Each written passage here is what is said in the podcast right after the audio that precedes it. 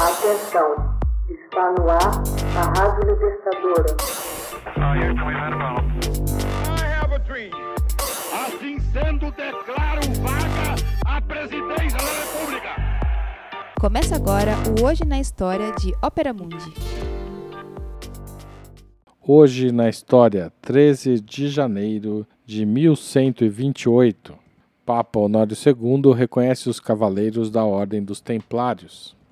O Papa Honório II concedeu em 13 de janeiro de 1128 uma autorização papal à ordem militar conhecida como Ordem dos Pobres Cavaleiros de Cristo e do Templo de Salomão, ou mais popularmente Ordem dos Templários, declarando-a um exército de Deus. Esta é uma das mais famosas ordens militares de cavalaria. A organização existiu por cerca de dois séculos na Idade Média, fundada na esteira da Primeira Cruzada de 1096.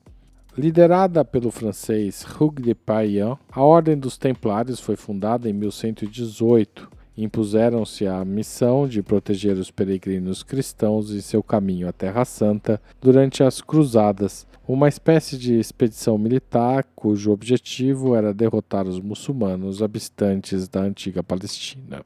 Os templários tomaram emprestado seu nome por terem localizado seus quartéis generais no Monte do Templo em Jerusalém, Durante algum tempo, os templários tinham apenas nove membros devido à rigidez de suas regras. Além da origem familiar nobre, os cavaleiros tinham de se submeter a estritos votos de pobreza, obediência e caridade. Em 1127, esforços para promover a ordem tiveram como consequência a atração de mais e mais nobres, o que fez com que ela aumentasse seu número e sua influência. Enquanto não se permitia que o cavaleiro individualmente pudesse ter qualquer propriedade, para a ordem como um todo não havia qualquer restrição. Ao longo dos anos, muitos cristãos ricos doaram terras e outros objetos valiosos a fim de sustentar a ordem.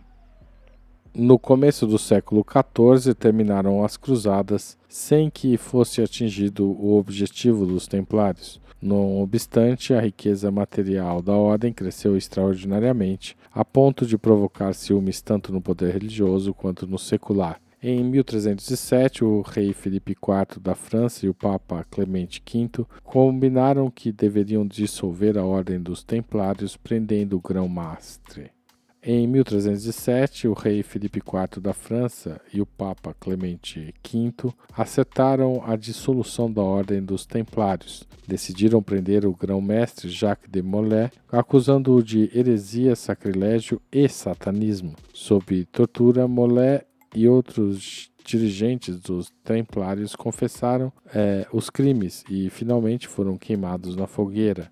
Clemente dissolveu a ordem em 1312, destinando suas propriedades e ativos financeiros a uma ordem rival, os Cavaleiros Hospitalares da Ordem Hospitalária. Na verdade, tanto o rei Felipe quanto o rei Eduardo II queriam mais a riqueza do que o banimento da organização de seus respectivos países. A Igreja Católica admitiu que a perseguição dos templários foi justificada e declarou que o Papa Clemente foi pressionado pelos governantes seculares a dissolver a ordem. Ao longo dos séculos, mitos e lendas acerca dos templários cresceram, inclusive a crença de que eles teriam descoberto as relíquias sagradas no Monte do Templo, o Santo Graal, a Arca da Aliança e ainda partes da cruz da crucificação de Cristo.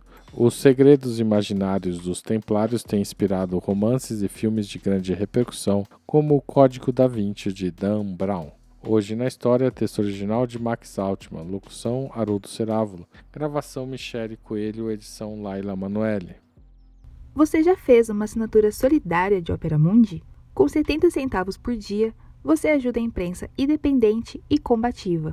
Acesse www www.operamundi.com.br barra apoio.